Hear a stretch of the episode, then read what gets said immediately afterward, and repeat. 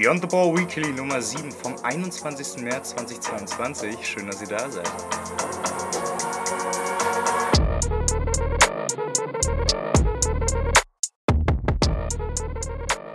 Und damit ein wunderschön, schön, dass ihr dabei seid zur schon siebten Folge Beyond the Ball Weekly. Und meine Fresse, ey, die Zeit rennt.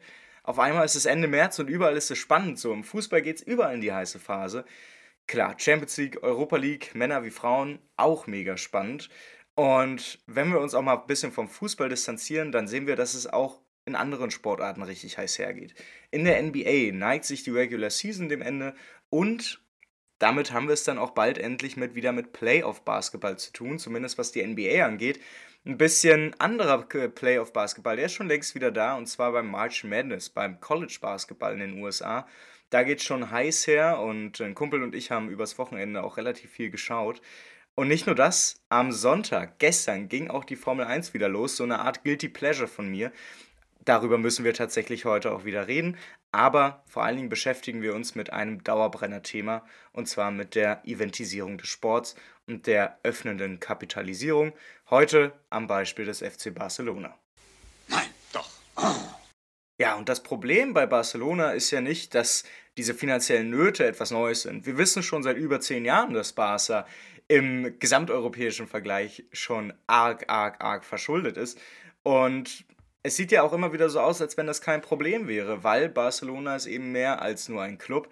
Das sollten wir auch mittlerweile gelernt haben. Und das bedeutet eben auch, dass auch die Politik im allerschlimmsten Fall immer bereit ist, zu retten, wenn es denn irgendwie gefährlich wird. Und trotzdem haben wir in diesem Jahr, vor allen Dingen in der Hinserie, einen FC Barcelona erlebt, der gefühlt den Schritt zurück machen musste, der nicht mehr ganz oben zu den besten Teams gehören konnte. Mittlerweile sind sie wieder zurück. Sie haben gestern im El Clasico 4 zu 0 gewonnen. Und das nehmen wir doch mal als Anlass, um darüber zu sprechen, was es denn mit der wirtschaftlichen Erholung zu heißen hat. Oder besser gesagt, warum holt sich Barcelona eigentlich einen neuen Hauptsponsor rein? Und ja, vielleicht haben das einige noch nicht mitbekommen, aber Barcelona holt sich nicht irgendeinen neuen Sponsor rein, sondern einen, der 65 Millionen Euro pro Jahr bezahlen kann.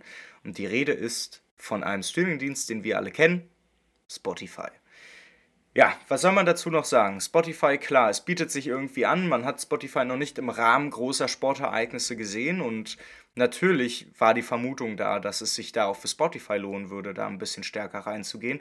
Dass die Partnerschaft jetzt aber ausgerechnet mit dem FC Barcelona zustande kommt, das ist schon sehr, sehr, sehr spannend. Denn diese Partnerschaft dürfte sofort die Eventisierung des Fußballs verstärken und eben auch verschärfen. Denn wenn wir überlegen, was Spotify alles für andere Dimensionen reinbringen kann in so ein Event-Fußballerlebnis.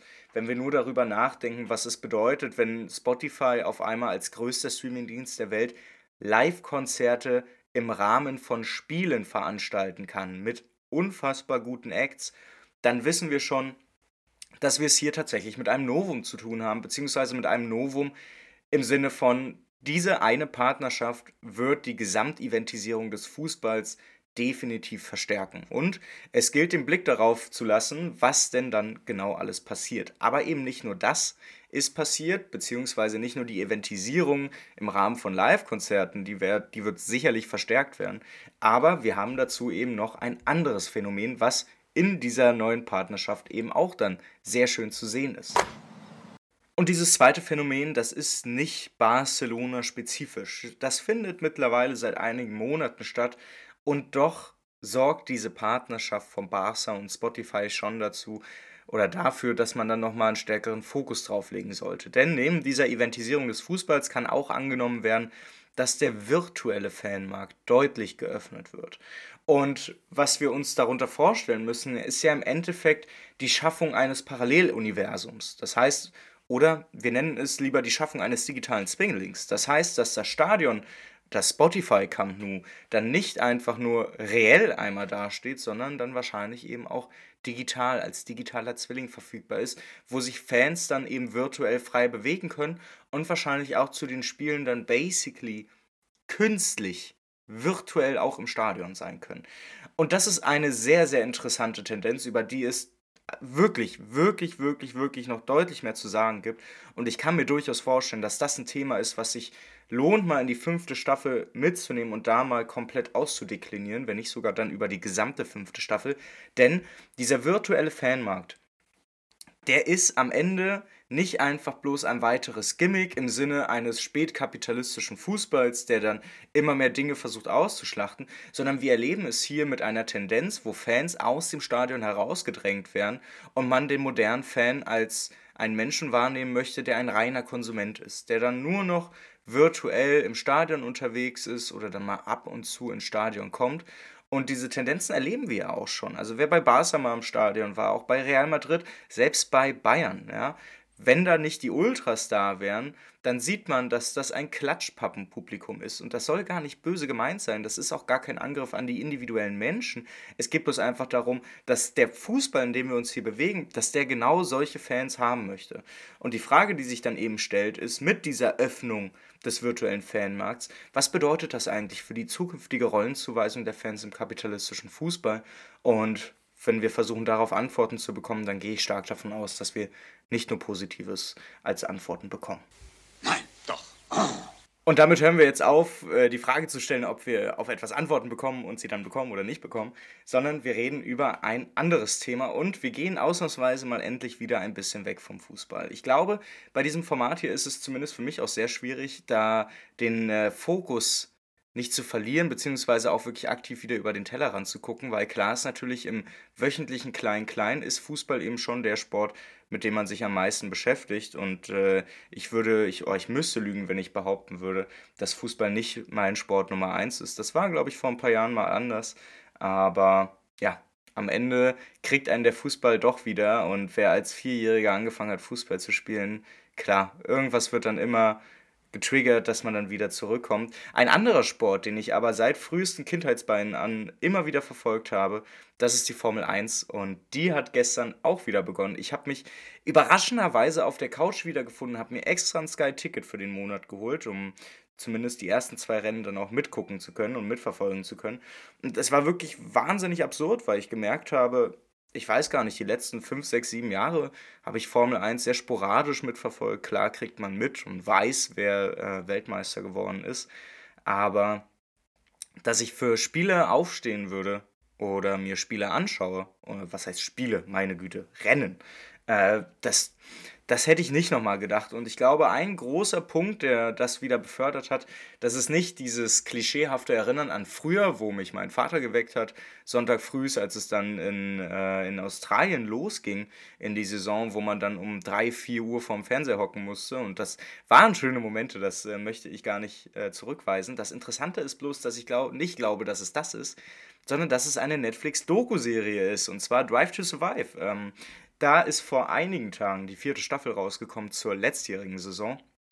Und ich kann mir vorstellen, da wissen einige, wie es ausgegangen ist. Max Verstappen überholt Lewis Hamilton in der letzten Runde des letzten Rennens und gewinnt damit dann doch noch die Weltmeisterschaft.